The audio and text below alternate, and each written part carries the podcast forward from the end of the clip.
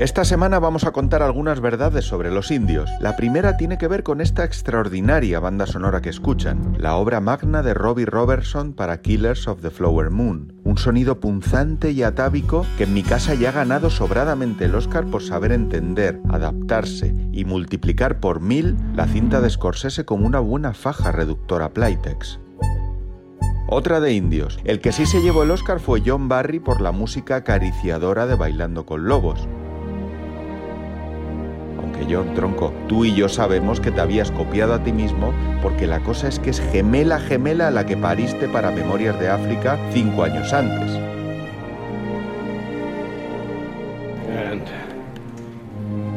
Oscar.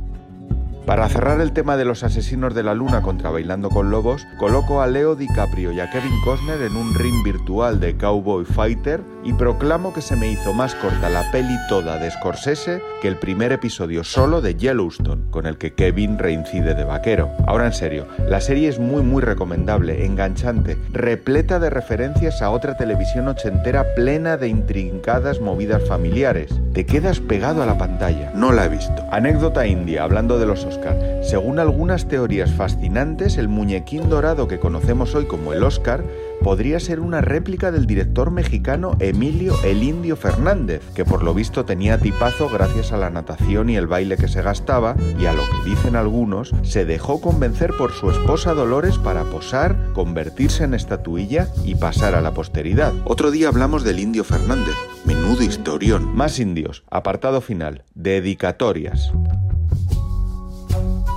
Abrazo para Graham Greene, ese tatamka de Bailando con Lobos que es que le como la cara. Tatamka. Para Will Sampson, el imborrable jefe Brom de Alguien voló sobre el nido del cuco que luego hizo escala en Poltergeist.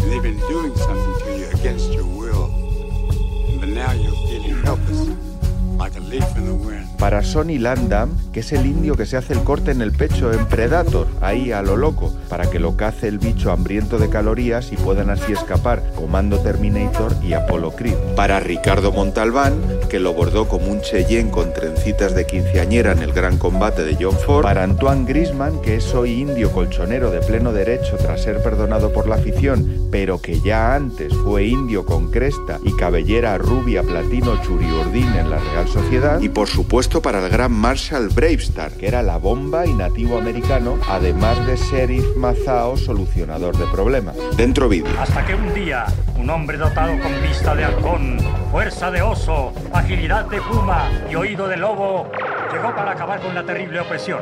Este campeón de la justicia se llama Bravestar.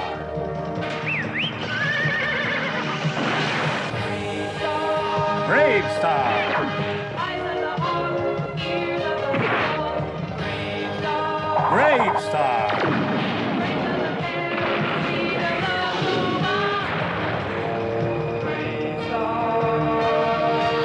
great.